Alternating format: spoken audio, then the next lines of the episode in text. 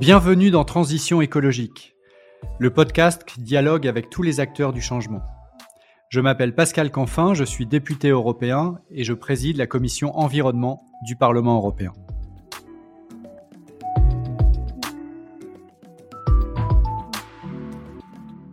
Dans ce podcast, je dialogue avec des responsables politiques, des chefs d'entreprise, des militants de la société civile, et nous soulevons ensemble le capot de la transition écologique.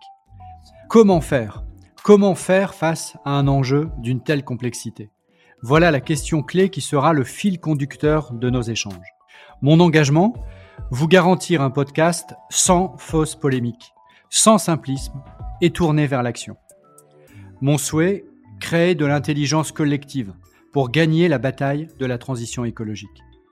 Et il va sans dire que la participation de mes invités à ce podcast n'emporte aucune signification partisane pour ceux qui aimablement acceptent de répondre à mon invitation au dialogue.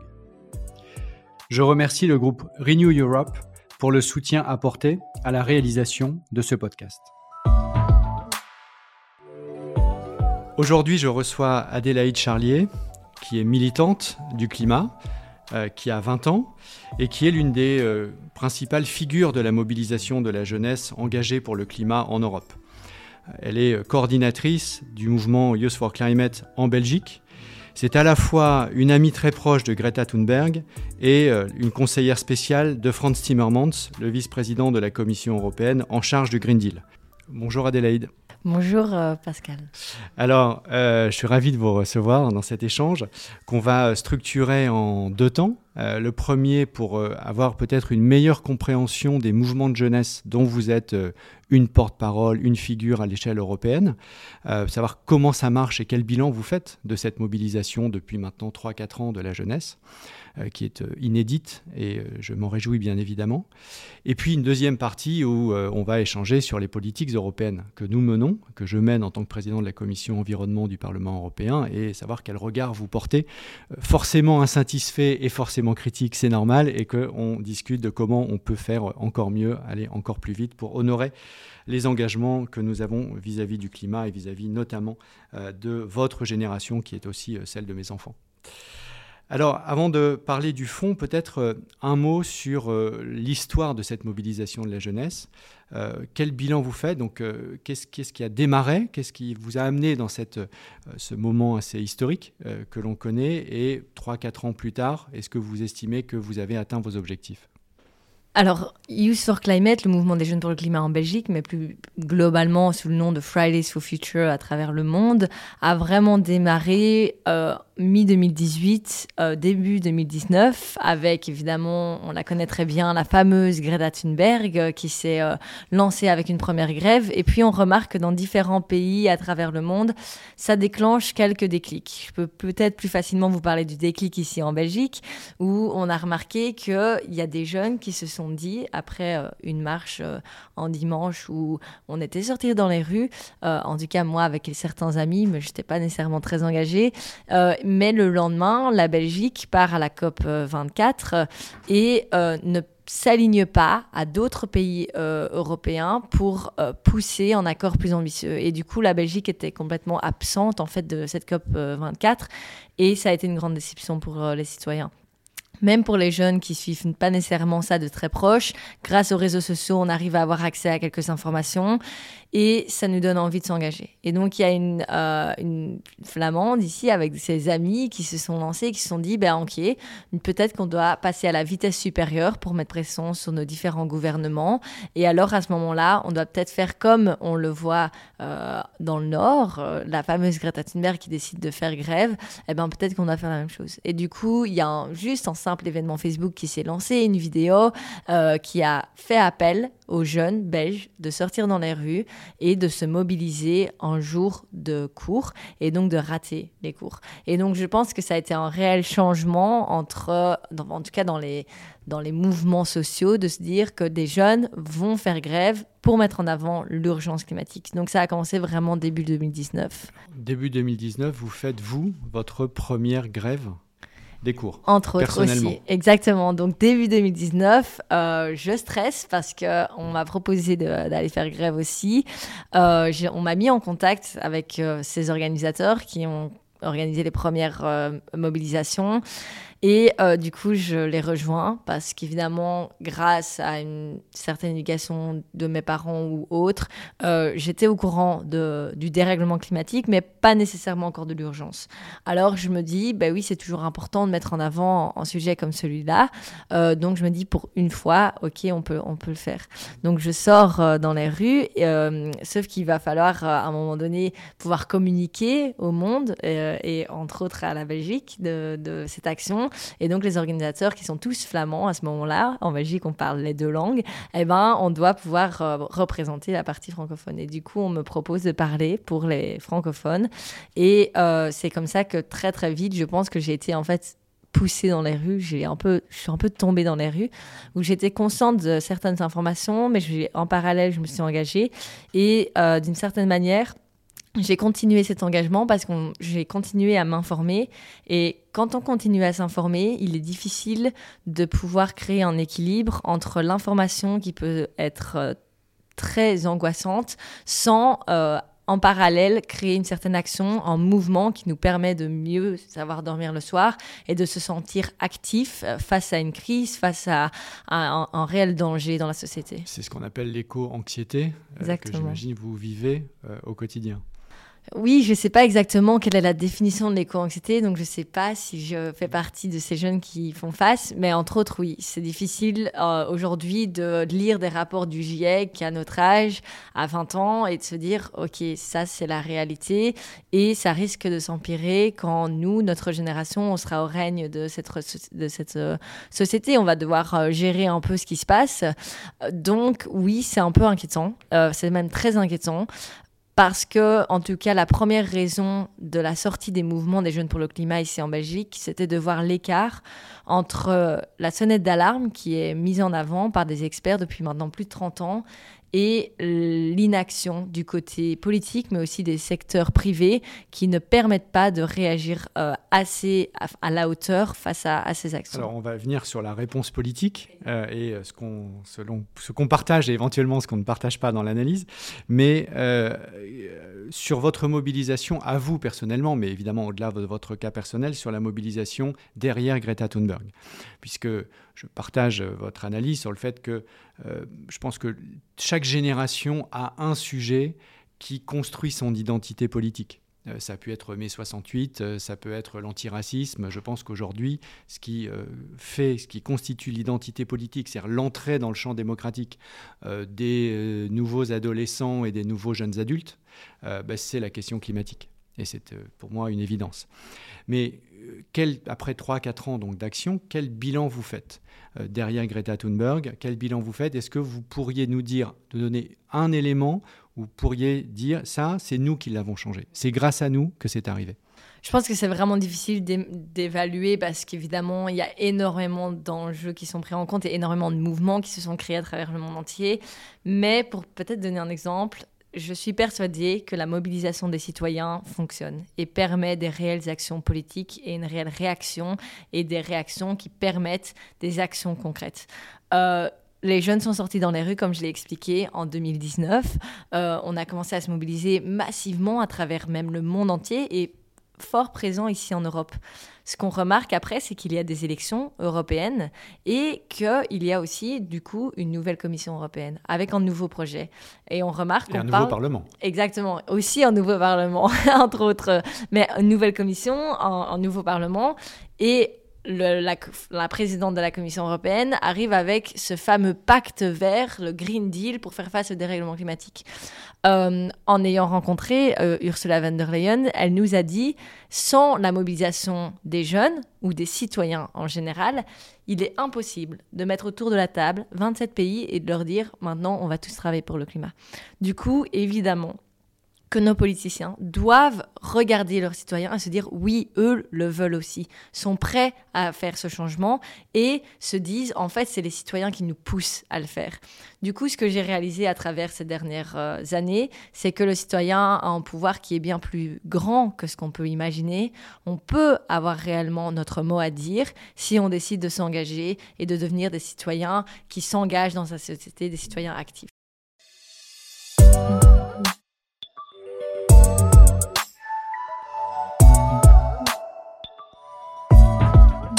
Alors, on dit souvent c'est un effet générationnel, et d'ailleurs, vous avez 20 ans, euh, Greta Thunberg en a 18, je crois, maintenant. Donc, euh, c'est clair que votre mobilisation, elle est basée sur une génération qui a entre 18 euh, et, 22, 23 ans. Mais si je prends l'exemple français et que je regarde les sondages d'opinion, ou les résultats sortis des urnes, aux dernières élections, le premier parti de la jeunesse, c'était le Rassemblement national. Et donc, vous qui êtes euh, totalement engagé pour la cause, climatique, la cause climatique, comme moi par ailleurs, et chacun ayant ses responsabilités, euh, est-ce que vous avez l'impression d'être représentative d'une partie de la jeunesse qui serait plus éduquée, euh, blanche, du Nord et pas du Sud, etc., pas des quartiers, etc. Ou est-ce que dans la mobilisation de la jeunesse que vous côtoyez au quotidien, vous retrouvez une diversité? Oui, non, mais c'est sûr qu'aujourd'hui, pouvoir se mobiliser, c'est un privilège. Avoir accès à l'information, avoir accès du coup aux différents moyens de mobilisation, rater les cours, c'est un privilège aujourd'hui et comprendre pourquoi le faire aussi. Et du coup, évidemment qu'on remarque dans ces mouvements, ici en Europe ou plus précisément en Belgique, c'est principalement des jeunes qui ont ce privilège-là. Et donc, on doit pouvoir casser ces codes. Et je suis quand même persuadée que la mobilisation des jeunes représente des jeunes et une partie de la jeunesse et de notre génération qui sont vraiment prêts à bouger. Je pense qu'on n'a pas du tout la même mentalité que la génération de mes parents ou mes grands-parents. Encore une fois, c'est pas du tout en combat des générations. pas trop de critiques sur la euh, génération de mes parents, c'est la mienne. Justement, euh, c'est pas, il y a aucune critique envers les générations d'avant, mais en tout cas, je pense qu'il y a eu un réel déclic euh, chez certains jeunes. En attendant, vous relevez quand même quelque chose d'important. Aujourd'hui, c'est un privilège. C'est un privilège de se mobiliser, d'être informé, et donc on doit pouvoir dépasser ces codes-là. Et là, notre jeunesse n'a pas nécessairement tous les outils pour pouvoir faire ça on utilise nos différents outils, les réseaux sociaux, euh, on va dans les écoles, on va dans toutes les conférences possibles, mais encore une fois, qui va à ce genre d'événements? Qui va regarder ce genre de film qui nous parle de ces différents euh, événements catastrophiques ou de cette information? Et donc, il faut pouvoir casser ces murs absolument aujourd'hui. Et là, on a réellement besoin d'en aide de la part du politique ou de la, ou du sphère, euh, de la sphère privée, parce qu'on doit nous offrir les moyens pour que tous les citoyens puissent avoir accès à une transition juste et à l'information pour euh, se lancer là-dedans. Euh, encore une fois, nous allons venir sur les politiques, notamment celles liées à la transition juste, mais qu'est-ce que vous dites, vous, militante de 20 ans pour le climat, euh, qui n'a pas de responsabilité politique, qui n'est donc pas dans la case des politiciens, comme vous dites, euh, des hommes politiques ou des responsables politiques, des femmes politiques en français. Euh, qu'est-ce que vous dites à un jeune de votre âge qui n'est pas mobilisé pour le climat Non pas parce qu'il n'a pas connaissance du rapport du GIEC ou disons de l'urgence climatique, il en a forcément entendu parler, mais euh, il euh, n'a pas considéré jusqu'à présent que c'était de sa responsabilité que de contribuer à la mobilisation, dont je vous confirme absolument les propos de Ursula von der Leyen. C'est absolument fondamental pour faire bouger les lignes dans les institutions comme le Parlement européen. Qu'est-ce que vous lui dites? Ben, je dis qu'on a chacun une responsabilité. C'est sûr qu'on n'a pas la même responsabilité que ceux là-haut ou ceux dans ces institutions, mais on a une responsabilité. On a aussi un pouvoir. Et si on décide aujourd'hui de ne pas utiliser ce pouvoir, en fait, il est pris par quelqu'un d'autre qui parlera à notre nom. Et donc, je pense qu'il est important aujourd'hui, en tant que jeune, de se mobiliser. Et alors, il y a différents moyens de le faire. Se mobiliser ne veut pas dire sortir dans la rue absolument et faire grève. Ça veut dire, ok, comment est-ce que je peux être actif m'activer dans ma vie de tous les jours pour m'assurer que à la fin de la journée, je me suis dit, ben, je me suis engagée. Ça peut être à travers différents talents qu'on a, à travers l'art ou d'autres qui nous permettent aujourd'hui de se dire, ben là, j'aide à faire passer un message ou j'aide en tout cas à contribuer à la solution aujourd'hui et plus le problème. Et je pense que énormément de jeunes sont prêts à le faire ou le font déjà sans s'en rendre compte. Et je dirais à ce jeune, ben, viens, on le fait ensemble ou on réfléchit ensemble à ce qu'on pourrait, euh, on, pourrait faire. Et la figure mondialement connue, c'est Greta Thunberg. Elle est suédoise, donc européenne. Vous êtes européenne, Camille Etienne en France est européenne, etc. Donc on a l'impression que ce sont, ce sont des leaders ou des leaders, puisque ce sont mhm. surtout des, jeunes filles, euh, ce qui est d'ailleurs un symbole très intéressant à, regarder. Mais euh, globalement, des européennes blanches CSP. Est-ce que vous pouviez, vous pouvez là maintenant casser cette image en disant, ben non, regardez, en Afrique du Sud, c'est telle personne, en Inde, c'est telle personne, etc. Des figures qu'on ne connaît pas nécessairement, nous, euh, en Europe?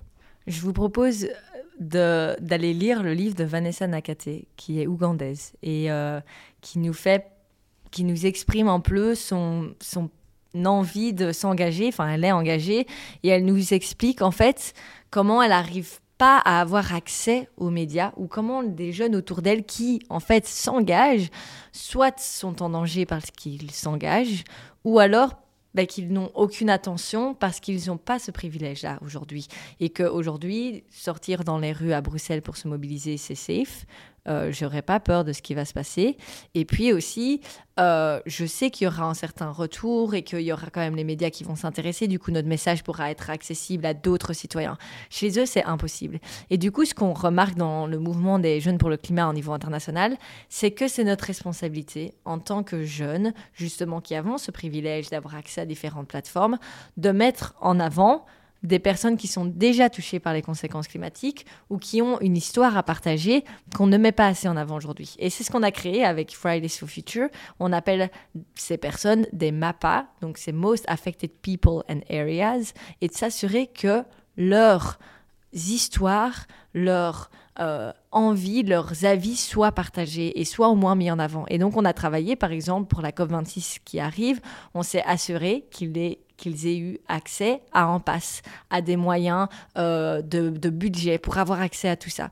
Et donc on se mobilise. Mais ce qui est sûr, c'est que je pense que ces jeunes sont présents. Il y a des figures, mais on n'en a pas encore créé des figures. On leur a pas encore permis et on leur a pas encore pardon pris on leur a pas encore donné la possibilité de devenir une figure qui leur permet d'être suivis par des personnes et de comprendre réellement leur histoire. Et vous évoquiez le risque pris euh, qui est presque nul quand on descend à Bruxelles, à Paris ou à Londres. Euh, est-ce que vous avez des équivalents en Chine, par exemple? Il y a en Fridays for Future en Chine, il y a des jeunes qui s'engagent. Évidemment, c'est plus difficile de les retrouver. Alors nous, évidemment, entre nous, c'est facile de, de, se retrouver parce que on, sait qu'entre activistes, on peut facilement euh, parler entre nous, mais ils ne vont pas avoir accès aux mêmes outils que nous.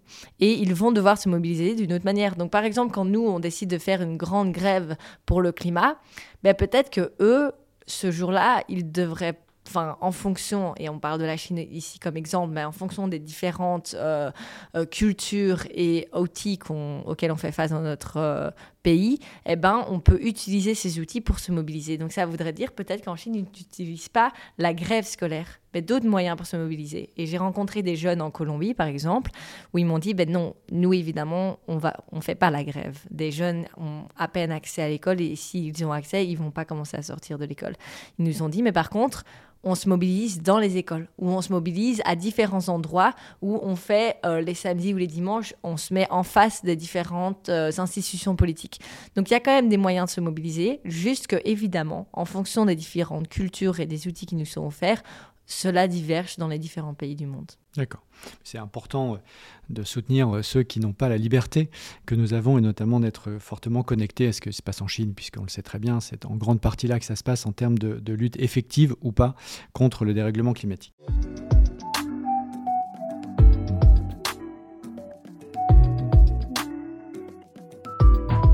Alors, vous évoquiez la COP26 à l'instant euh, et le Green Deal. Donc, on va maintenant passer à l'autre partie de la discussion, à savoir quel regard vous portez euh, sur les politiques publiques qui sont menées et l'action des entreprises. Hein, parce que vous le disiez dans votre introduction, vous êtes mobilisé pour changer les politiques et les entreprises, les investisseurs, etc. Alors, euh, on peut peut-être commencer par l'Europe et puis ensuite on élargira. Euh, quel regard vous portez euh, depuis deux ans sur l'action qui est menée au niveau européen, ce qu'on appelle, vous le rappeliez, le Green Deal, euh, le pacte vert pour le climat et l'environnement? Qu'est-ce que ça a changé d'après vous en positif? Parce que je sais que vous trouvez aussi du positif, mais je sais aussi que vous trouvez du négatif. donc, qu'est-ce qui a changé en positif? Qu'est-ce que vous pouvez, en tant que jeune militante mobilisée pour le climat, euh, dire voilà, ça c'est bien, c'était pas le cas avant, c'est inédit, c'est nouveau. Et puis là où vous jugez que euh, vraiment euh, on n'est pas encore au bon rythme. Ok. Bah, évidemment, moi, je suis engagée depuis deux ans et demi, trois ans. Du coup, avant ma mobilisation, avant mon engagement, je n'avais pas un regard euh, aussi présent euh, qu'aujourd'hui sur euh, la politique européenne. Mais ce qu'on peut quand même remarquer, comme je l'ai dit précédemment, c'est qu'il y a en tout cas un plan sur la table, il y a un cadre. Et ça, c'est quand même inédit à travers le monde, ou même ici en Belgique, où mon propre pays n'a pas de loi climat, par exemple, n'a pas un cadre, ne s'est pas fixé exactement euh, vers où ils allaient aller. Alors maintenant, ils sont obligés de le faire grâce à l'Union européenne, mais donc ça montre que c'est important parce que l'étape que l'Union européenne a prise aujourd'hui de se poser en cadre, d'avoir une loi climat, du coup, dans, encadrée dans ce Green Deal, mais c'est super important parce qu'on sait vers où on va.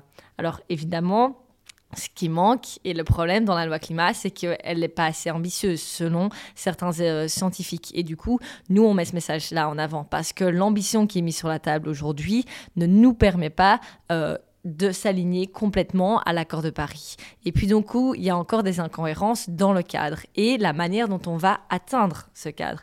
Mais au moins, il est présent. Et ça, je pense que c'est euh, important. On ne le voit pas partout dans le monde et euh, c'est clairement grâce à des moments comme, importants comme l'accord de Paris en 2015 qui ont été aussi des tournants importants. Le Green Deal, je pense que c'est un tournant aussi important. Aujourd'hui, grâce à ce Green Deal et à cet accord de Paris, nous les jeunes, on peut dire on doit vous hold accountable. On peut vous regarder dans les yeux et vous dire, ben, vous nous avez promis cela, comment est-ce que vous allez y arriver en restant cohérent? Et donc, il y a encore certaines incohérences ici à un niveau européen qui ne nous permettent pas de se dire qu'on va atteindre ces objectifs. Alors, euh, on va parler des moyens et des incohérences. Et ce que vous poussez dans les semaines et les mois qui viennent, hein, puisque le déploiement du Green Deal, c'est maintenant. Mais peut-être un, mot sur le niveau d'ambition. Euh, je partage le fait que nous aurions dû aller plus loin, puisque j'ai moi-même, euh, au Parlement européen, déposé des amendements qui sont devenus la position du Parlement européen pour aller jusqu'à moins 60% de réduction d'émissions de CO2 au lieu du moins 55% sur lequel on a trouvé un compromis final. Mais donc, je, suis moi personnellement tout à fait euh, euh, d'accord avec vous sur le fait qu'il aurait fallu encore aller plus loin. Néanmoins, je partage l'analyse que c'est complètement inédit et que rapporté à ce qu'on faisait avant, ou l'engagement précédent, on va aller deux fois et demi plus vite il faudrait aller trois fois plus vite, on va aller deux fois et demi plus vite. Mais au fond, le chemin qu'il faut parcourir, les modifications du règle du jeu qu'il faut faire euh, sur euh, l'automobile ou sur la finance ou sur d'autres secteurs sont fondamentalement les mêmes que l'on fasse deux fois et demi plus vite ou trois fois plus vite. Donc on va, on est au moment où on est en train d'inventer euh, un nouveau modèle de développement qui nous mène à la neutralité climat dans 30 ans.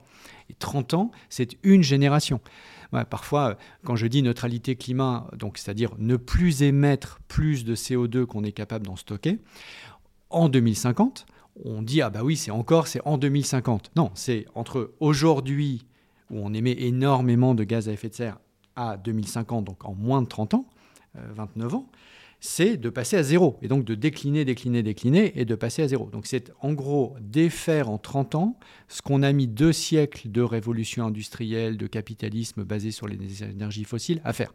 Et 30 ans, c'est une génération, et c'est la vôtre. Euh, en 30 ans, je ne sais pas où je serai, euh, mais je sais que vous, vous aurez 50 euh, ans et que vous serez en responsabilité quelque part. Donc c'est votre génération et la mienne qui devons s'associer pour réussir à faire en 30 ans, euh, à inventer en 30 ans ce nouveau mode de vie. Et ça, ça pour moi, c'est le cœur du Green Deal. Et je pense qu'on se rejoint totalement sur le fait qu'il y a trois ans, ça n'existait pas. C'était pas sur la table. C'était pas l'objectif. Et ça, c'est quand même très très nouveau et très différent.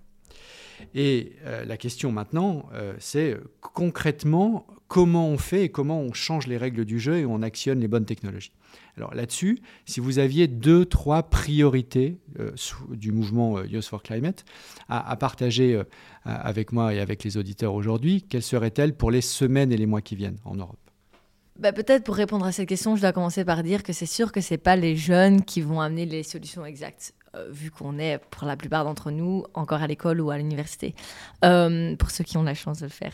Mais du coup, avec Sur Climate ici en Belgique, on a travaillé avec un panel d'experts, plus de 120 experts. On a euh, mis sur la table euh, avec eux, enfin ils ont eux principalement travaillé sur 27 recommandations qui peuvent être directement implémentées dans la loi belge aujourd'hui. Donc c'est juste un exemple pour dire qu'on se base bien sur ce que des scientifiques ou des experts nous mettent en avant pour dire ça c'est réaliste à changer aujourd'hui dans la société. Alors ils mettent en avant différentes choses pour des villes comme Bruxelles, l'isolation des maisons, le changement des transports, etc. À un niveau européen, aujourd'hui, je pense qu'on doit se concentrer entre autres sur la cohérence. Et ça paraît fou, mais on a un Green Deal sur la table. On a des stratégies comme la stratégie Farm to Fork ou d'autres. Qui veut dire de la fourche à la fourchette en français. Merci, de la fourche à la fourchette, une stratégie euh, pour notre agriculture qu'on doit absolument changé aujourd'hui. On a un énorme problème d'agriculture ici en Europe parce qu'elle fait partie aujourd'hui du problème du dérèglement climatique alors qu'elle peut faire partie de la solution. Mais d'un autre côté, l'Union européenne vote une politique agricole commune, la PAC, qui ne permet pas de soutenir des petits agriculteurs, de euh, changer complètement la manière dont leur ferme fonctionne aujourd'hui. Et donc, en ayant parlé à des agriculteurs, ils nous disent, ben voilà, nous, on va être encore enfermés dans nos grosses fermes parce que on n'a pas le subside qui nous permettra de changer. On n'a pas, à part le courage, il n'y a rien d'autre qui nous donne l'envie de le faire. Donc, je pense que ça, c'est pour donner un exemple, mais il y a de la cohérence qui doit absolument rentrer aujourd'hui dans l'Union européenne et dans les décisions qu'on doit prendre pour s'assurer que si d'un côté on met par exemple un budget pour le climat, si d'un côté on met des stratégies pour changer dans la manière dont on va changer euh, l'Union européenne demain, eh ben de l'autre côté, on doit avoir les mêmes mentalités, on doit avoir la même envie. Et donc ce Green Deal, c'est pas que juste un cadre pour la politique du climat, c'est un cadre pour toute la politique de l'Union européenne. Et tout doit pouvoir s'aligner à ça. Et donc encore peut-être une autre incohérence aujourd'hui que je remarque dans tout ça, c'est l'accord du Mercosur qui n'a aucun sens pour moi aujourd'hui de signer. Donc voilà, c'est pour montrer et mettre en avant encore quelques incohérences aujourd'hui dans l'Union européenne. Alors, l'accord, je, vais euh, mhm. rebondir sur, ce que vous venez de dire, parce que c'est évidemment au cœur de notre travail au quotidien au Parlement européen et du mien en particulier. Euh, sur l'accord Mercosur, euh, je pense que vous avez bien compris que la France était extrêmement opposée euh, au fait de signer cet accord en l'état, c'est-à-dire que ce n'est pas opposé au fait de signer un accord en soi avec des pays du Mercosur par principe, ce serait stupide d'un point de vue géopolitique. En revanche, cet accord-là, non. Notamment parce qu'il est effectivement totalement incohérent avec nos enjeux climat et biodiversité avec notamment toute la déforestation importée de l'Amazonie. Donc là-dessus, je partage totalement, euh, on ne peut plus signer d'accords commerciaux qui ne soient pas alignés avec nos objectifs climatiques, et c'est la position que l'on défend au Parlement. Et d'ailleurs, je dois dire qu'il y a encore quelques semaines, nous avons revoté au Parlement européen notre opposition au Mercosur, et c'était une position minoritaire il y a deux ans, c'est une position très largement majoritaire aujourd'hui, et donc la Commission européenne sait qu'elle n'a pas de majorité au Parlement pour ratifier le Mercosur. Euh, autre exemple qui va dans le sens que vous disiez, mais où j'essaie d'apporter des solutions à cette exigence de cohérence, c'est qu'on a fait mettre dans la loi climat, et c'était un amendement qui est venu du Parlement européen, qui s'est retrouvé in fine dans la loi climat euh, adoptée. Le fait qu'à partir du moment où la loi climat européenne entre en vigueur, elle est publiée au journal officiel euh, européen, c'est-à-dire, je crois que c'était début juillet, toutes les propositions qui sortent de la Commission, toutes, pas seulement les propositions environnementales, mais toutes les propositions qui sortent de la Commission, un mandat commercial ou euh, un budget ou euh, la réforme du pacte de stabilité et de croissance, tout ça doit être aligné et cohérent avec les objectifs climatiques. Et si ça ne l'est pas, donc ça doit faire l'objet d'un check, d'un contrôle de cohérence, et si ça ne l'est pas, la Commission doit expliquer pourquoi elle n'a pas pu le rendre cohérent, parce qu'on s'est heurté à un problème juridique. Quand vous dites euh, il faut que tout le reste en découle, le problème juridique auquel on s'est confronté, c'est que aucun texte européen, les traités européens, mais aucune constitution, ne, met le climat au-dessus du reste ça met le climat à égalité avec le reste, ce qui est déjà une chose importante, mais pas au-dessus du reste. Et donc, c'est toute la difficulté juridique qu'on a eue. Donc, on a atterri dans la négociation sur une obligation de contrôle de cohérence, qui est une chose unique au monde. Je pense qu'aucun gouvernement n'a mis en place ce type d'exigence. et le fait de mettre sur la table, notamment pour que les ONG et les mouvements de, jeunesse s'en saisissent, les éventuelles incohérences qui resteraient pour continuer la pression et gagner in fine. Donc c'est deux exemples concrets qui font que je pense que cette bataille de la cohérence qui est centrale, progressivement, on est en train de la gagner. C'est-à-dire que le Green Deal, c'est pas petite poche quelque part, et puis quand on parle finance, quand on parle budget, quand on parle agriculture, on oublie. Non, c'est quelque chose qui irrigue toutes les politiques. On pourra parler, si vous le souhaitez, revenir aussi de la politique agricole commune, vous l'avez critiqué. Moi, je pense que cette réforme va introduire des éléments assez structurants, et j'en prendrai juste une euh, pour ne pas être trop long. Euh, le fait que tous les, plans nationaux qu'on appelle dans le jargon de la politique agricole commune les plans stratégiques nationaux, qui sont en quelque sorte les, feuilles de route extrêmement précises que chaque État membre va remettre à la Commission européenne pour toucher l'argent de la PAC. Donc on est bien au, cœur du sujet de si tu ne remets pas cette feuille de route, tu n'as pas d'argent. Euh, eh bien, ce plan stratégique national doit être aligné est cohérent avec les législations environnementales de l'Europe. C'est écrit noir sur blanc maintenant dans la nouvelle PAC, notamment la loi climat, mais pas que. Alors que dans la PAC précédente, dans la politique agricole commune précédente, le mot qui était utilisé, c'était le mot contribuer à. Ce qui évidemment contribuer à est ridicule. Si vous devez faire un 100 mètres, euh, vous faites un mètre, vous avez contribué à faire 100 mètres, mais vous n'avez vraiment pas du tout fait 100 mètres. Pas du tout être cohérent et être aligné. Donc on est passé d'une contribution, c'est à la rigueur symbolique, et vous avez raison sur le fait qu'on n'y est pas du tout aujourd'hui hein, quand on regarde les modèles agricoles, à quelque chose qui est une exigence de cohérence. Et ça, c'est à démontrer par l'État membre. Sans ça, il n'a pas l'argent. Donc on est bien au, au, cœur du réacteur de la politique agricole commune, 400 milliards d'euros. 400 milliards d'euros. Donc ça, c'est pour ça que moi, je soutiens euh, la réforme de la PAC qui va être votée au Parlement européen dans quelques semaines, euh, parce que je pense qu'elle introduit des transformations structurelles, même si, euh, à vos yeux, elle n'est pas parfaite, et je comprends pourquoi, je pense qu'elle est suffisamment transformationnelle, cette réforme, pour la soutenir. Donc vous pensez réellement que nos agriculteurs vont pouvoir changer leur manière de faire de l'agriculture, de leur manière dont leur ferme fonctionne aujourd'hui. Ils seront soutenus, entre autres financièrement aussi, pour pouvoir se tourner vers des fermes à taille humaine qui respecteront leurs terres et inclure de la biodiversité dans leurs fermes. Donc par exemple, 25% des revenus des agriculteurs à travers la PAC, 25%, seront conditionnés à l'atteinte d'objectifs environnementaux. Si vous n'atteignez pas ces objectifs environnementaux, euh, vous ne touchez pas 100% des aides, mais 75% des aides, ou 80, euh, 85, selon votre degré d'atteinte ou de non-atteinte de ces objectifs. Moi, je ne connais aucune autre profession, et ça c'est nouveau, hein, c'est nouveau, euh, je ne connais aucune autre profession dont 25% du revenu, maintenant, dépendent du fait de savoir si respectent le droit européen sur l'environnement ou pas. Et donc, euh, je pense que cette... Et ça, ça, encore une fois, ça n'existait absolument pas dans la politique agricole commune précédente. Euh, Et pourquoi pas 100% Mais parce que euh, qu'est-ce que vous faites demain matin avec un agriculteur qui ne respecte pas, parce qu'il est dans de l'élevage intensif de porc en Bretagne, ou dans de la grande culture de blé avec des pesticides dans le centre de la France ou en Allemagne ou aux Pays-Bas, il faut lui laisser le temps de bouger. Donc il faut créer euh, de l'accompagnement financier, mais si vous dites, si demain matin, ce n'est pas 25% de ton revenu que tu perds, mais 100%, vous êtes sûr que vous avez euh, les agriculteurs dans la rue immédiatement demain matin. Et c'est normal. C'est normal. Déjà, 25%, c'est énorme. Je suis incapable de nommer une seule autre profession dont nous avons lié 25% du revenu, ce qu'on appelle les aides directes du pilier 1 de la PAC, si on veut jargonner, euh, euh, aux conditions, au respect des conditions environnementales, que ce soit sur l'eau, sur la biodiversité, sur le climat. Donc on, fait ce travail. On fait ce travail. Et c'est là où, si on va plus loin, et votre question amène cette tension-là, si on va plus loin que ce qu'on pense être acceptable aussi dans la vraie vie des cours de ferme pour l'agriculture, eh bien on casse. Et si on casse, on recule.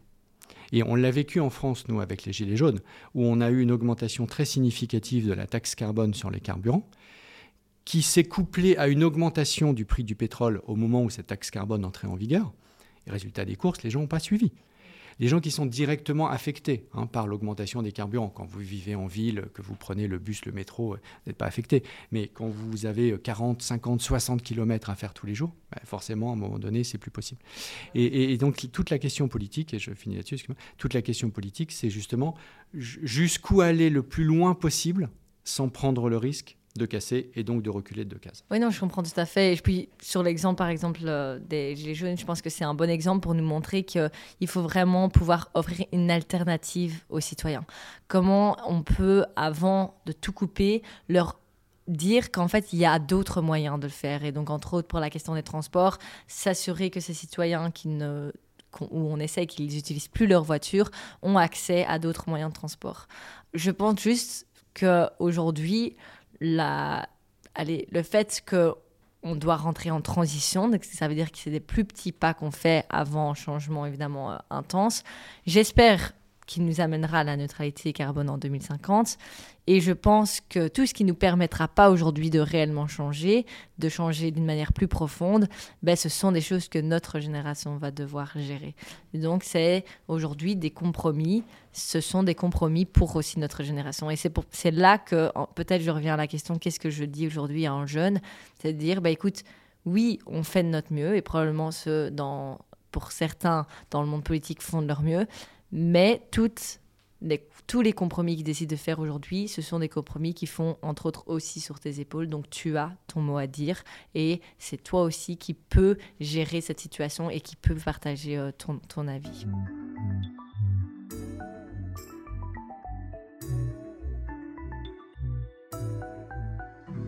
Vous êtes une amie de Greta Thunberg, mais en même temps, vous êtes une conseillère spéciale de Franz Timmermans, qui est la figure du Green Deal à la Commission européenne. Comment vous articulez ces deux hémisphères dans votre cerveau? Oui, c'est euh, un peu fou, euh, mais je pense que c'est un rôle qu'il fallait absolument accepter pour la simple raison que tous ces jeunes qui marchent dans les rues euh, veulent pouvoir s'assurer que leur message soit réellement entendu.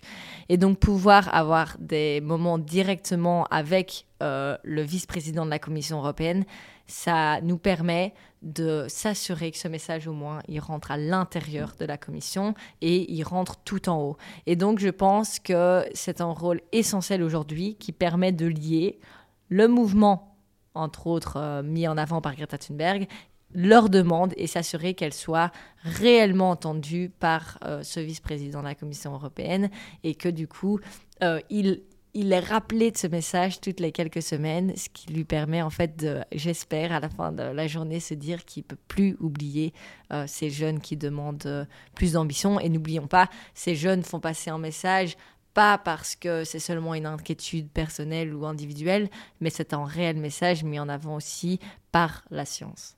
Absolument. Et d'ailleurs, lorsque euh, nous avions euh, négocié la loi climat au Parlement européen, on avait eu un échange euh, avec vous-même, Greta Thunberg et quelques autres leaders, comme vous dites, des, mouvements de, jeunesse, de façon à échanger au tout dernier moment, avant les votes, et expliquer, alors à la fois écouter votre message d'urgence, et aussi expliquer les compromis que nous sommes obligés de passer encore une fois, pour ne pas euh, trop tendre le fil et reculer de deux cases. C'est moi, c'est ma, principale préoccupation. Ce qui fait que parfois on peut être d'accord, parfois on peut ne pas être d'accord, mais je confirme que vous faites aussi une forme de travail de plaidoyer, euh, d'ONG, de lobby, diraient certains, euh, auprès des décideurs politiques, et que vous êtes non seulement présent dans la rue, hein, et c'est très important pour la mobilisation, mais aussi euh, vous êtes capable d'aller jusqu'au bout du bout mhm. de la pression sur les décideurs au moment, quelques jours ou quelques heures avant les négociations. Et je pense que c'est important qu'il y ait ce, je ne sais pas si c'est le bon terme, mais ce lobby jeune qui vient contrer euh, des lobbies qui, pour le coup, eux, sont parfaitement, parfaitement euh, institués et qui ne se gênent pas de passer les coups de fil à la dernière minute euh, aux décideurs politiques que nous sommes. Et du coup, vous voudriez la même chose à vos enfants qui seraient prêts à devenir des lobbies pour ah mais bien sûr, d'abord ils sont des lobbies à la maison si c'était nécessaire, mais euh, oui évidemment, c'est l'éco-anxiété, euh, l'idée selon laquelle le monde qu'on va laisser à nos enfants et aux miens, puisque vous m'interrogez là-dessus, euh, sera un monde difficile, plus difficile que le nôtre, c'est quelque chose dont ils ont parfaitement conscience, et c'est aussi ce qui nourrit mon action et l'exigence d'aller vite, d'aller vite, d'emmener la société pour réussir.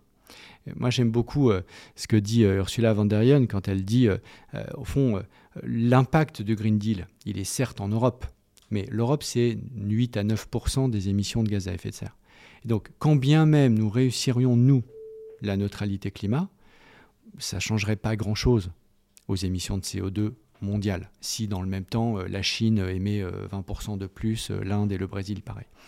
Donc le cœur de l'impact du Green Deal, c'est évidemment chez nous, mais c'est aussi la capacité à montrer aux autres que c'est possible d'être prospère, d'être bien portant, de vivre dans un air de respirer un air de meilleure qualité, etc. Et de faire la transition climatique. Parce que si nous-mêmes, qui sommes parmi les plus riches au monde, on n'y arrive pas, comment peut-on convaincre ceux qui sont plus pauvres de le faire? Et je crois que c'est ça, au fond, notre grand défi. C'est de le réussir pour nous-mêmes, mais c'est aussi de le réussir pour montrer aux autres que c'est possible. Et nous avons la responsabilité aussi historique de s'assurer qu'on fait ce changement, montrer le lead et puis nous assurer, entre autres à la COP26 ici, qu'on va aider euh, des pays qui ont plus de difficultés à entamer la transition, de s'assurer que à cause de notre responsabilité historique, on est présent pour euh, les soutenir dans cette transition. Les fameux 100 milliards euh, de Copenhague, et j'ai le sentiment qu'on va y arriver enfin, enfin, plutôt en 2022 qu'en 2020. C'est ce qui semble être se dessiner, mais on y sera.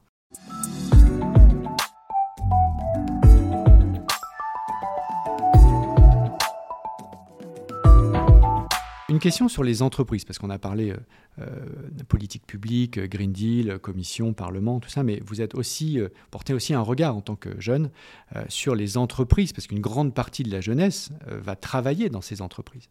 Et donc, en tant que mobilisation collective, en tant que mouvement Youth for Climate, qu'est-ce que vous dites aux jeunes, diplômés ou pas, peu importe, mais qui ont euh, demain vocation à travailler dans une entreprise, sur euh, euh, le regard qu'ils doivent, l'exigence qu'ils doivent avoir lorsqu'ils ont la possibilité d'avoir un rapport de force, hein, ce n'est pas forcément le cas de tout le monde, mais lorsqu'ils ont la possibilité d'avoir un rapport de force vis-à-vis de leur futur employeur, qu'est-ce qu'ils doivent regarder dans l'entreprise? C'est impossible de dire à, ces jeunes ce qu'ils doivent faire, évidemment. Mais par contre, je pense qu'il y a de plus en plus de conscience de la part des jeunes de se dire, premièrement, il faut un sens dans le travail, dans ce qu'ils font.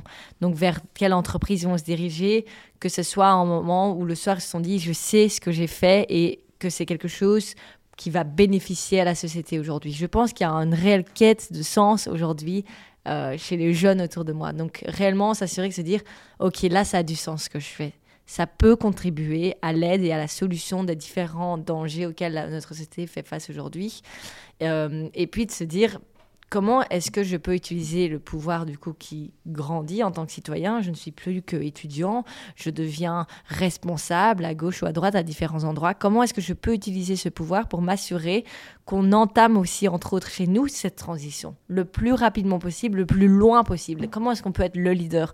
Parce que ceux qu'on va regarder demain de manière admirative, ce seront ceux qui ont déjà, bien avant tout le monde, entamé une transition. Ceux qui, pourront dire, ben regardez, nous on le fait, on l'a fait, et c'est possible. Eh ben, c'est ces personnes-là, ces entreprises-là qu'on regardera demain. Donc, si ces jeunes peuvent amener cette idéologie, pardon, c'est pas du tout une idéologie. Si ces jeunes peuvent amener ces idées, leur envie de changer, alors à ce moment-là, je pense que les entreprises le feront de plus en plus parce que surtout, ça peut être bénéfique pour eux. Moi, j'ai été très frappé par un, mouvement en France qui s'appelle Pour un réveil écologique, euh, qui a fédéré 30 000 étudiants qui ont dit, euh, c'était en 2019 je crois, euh, on n'ira pas travailler dans une entreprise qui ne prend pas vraiment au sérieux euh, ces enjeux-là. Et c'est notamment d'abord les étudiants et les étudiants des grandes écoles. Alors je sais que ça fait un petit peu élitiste ce que je vais dire, mais ceux qui ont le rapport de force le plus fort avec les entreprises et ceux que les entreprises s'arrachent, viennent recruter au sein même des écoles comme HEC ou Sciences Po ou d'autres, ce sont eux qui peuvent d'abord faire euh, changer euh, la donne, parce que ce sont eux qui ont le rapport de force. Quand vous n'avez pas de diplôme et que votre première priorité, c'est d'abord de trouver un travail, vous voyez après si celui-là contribue ou pas au dérèglement climatique, et c'est bien normal. Mais quand vous savez que vous allez avoir le choix, grâce à votre formation, grâce à l'argent public qu'on a dépensé pour que vous soyez formés, d'avoir le choix d'aller dans une entreprise qui apporte des solutions ou une, entreprise qui contribue au problème, c'est très très très important que cette frange-là de la jeunesse envoie un message très clair euh, aux entreprises. Et je peux vous dire, pour avoir discuté avec beaucoup de directeurs des ressources humaines de ces entreprises, que ça leur a fait un choc. Euh, ça leur a fait un choc. parce qu'ils se sont dit, mais nous, ce capital humain, comme on dit dans le jargon des ressources humaines, euh, ben on en a besoin. Parce que sinon, ce sont les talents de demain qu'on n'arrivera pas à recruter. Donc c'est très, très, très important que la jeunesse envoie ce message-là aux entreprises, qui est de dire, si vous ne prenez pas au sujet, ce sérieux climatique, on ne bossera pas avec vous. Moi, je crois beaucoup à, euh, cet enjeu-là. Exactement, moi aussi. Et que ça montre qu'on a tous en pouvoir au final. Et donc, on a des responsabilités différentes, c'est sûr. Vous avez clairement pas la même responsabilité que moi. Mais par contre, euh, on a tous une responsabilité ici autour de la table. On a chacun notre rôle à jouer dans la société pour s'assurer qu'on y arrive. Alors moi, mon rôle, c'est principalement de m'assurer que vous allez avancer et que les citoyens autour de moi et ici en Belgique soient conscients et soient prêts à soutenir des politiques très ambitieuses qui nous permettront de changer, évidemment, fortement la société, mais alors si le citoyen est prêt, qui comprend pourquoi, il sera prêt à le faire, je suis persuadée. Donc ça, c'est ma responsabilité. Et donc pour ceux qui, entre autres, écoutent ce podcast, on a chacun une responsabilité. Quelle est la chose qu'on fait tous les jours? Quel est le talent euh, qu'on utilise chaque jour qui peut aider à contribuer à cette transition? Et je pense qu'on doit réellement chacun se questionner sur ces questions et se dire comment est-ce que je peux aller euh, de plus en plus loin.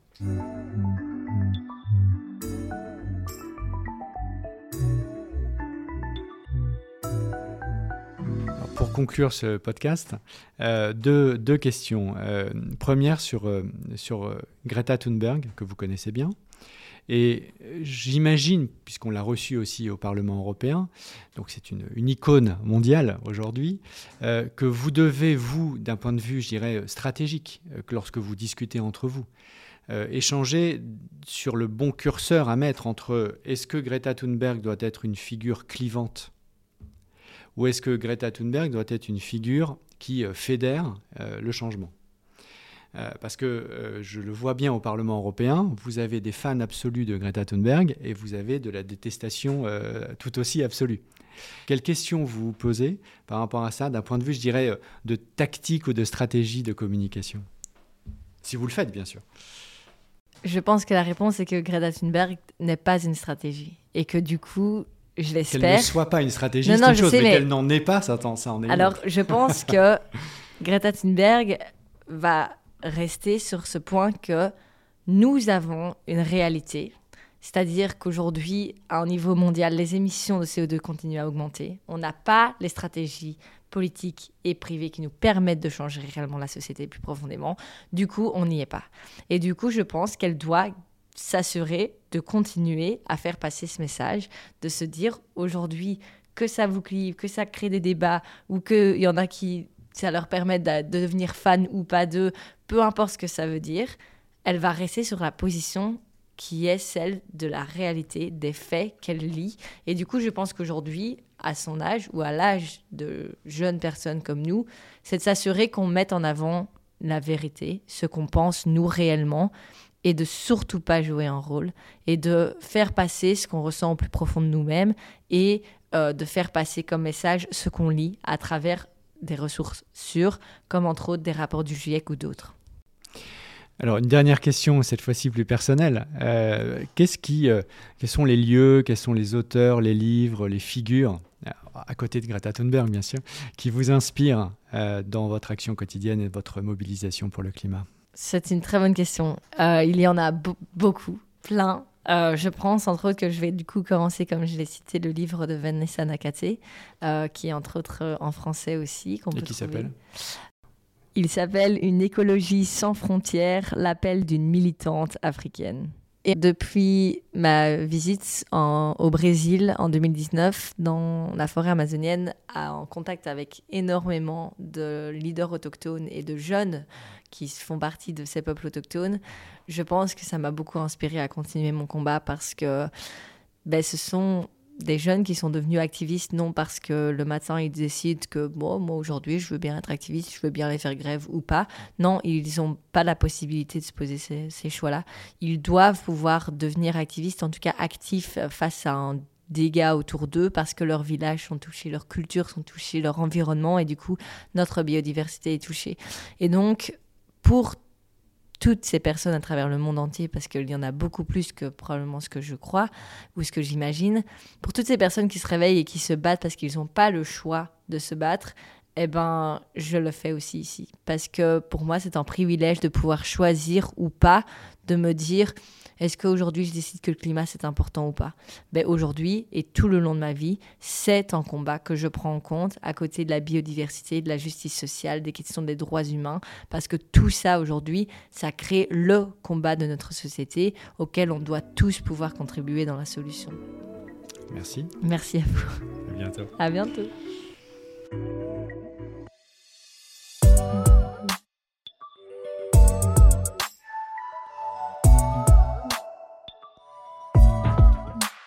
C'est la fin de ce podcast. Merci à vous de l'avoir écouté et merci au groupe Renew Europe pour son soutien.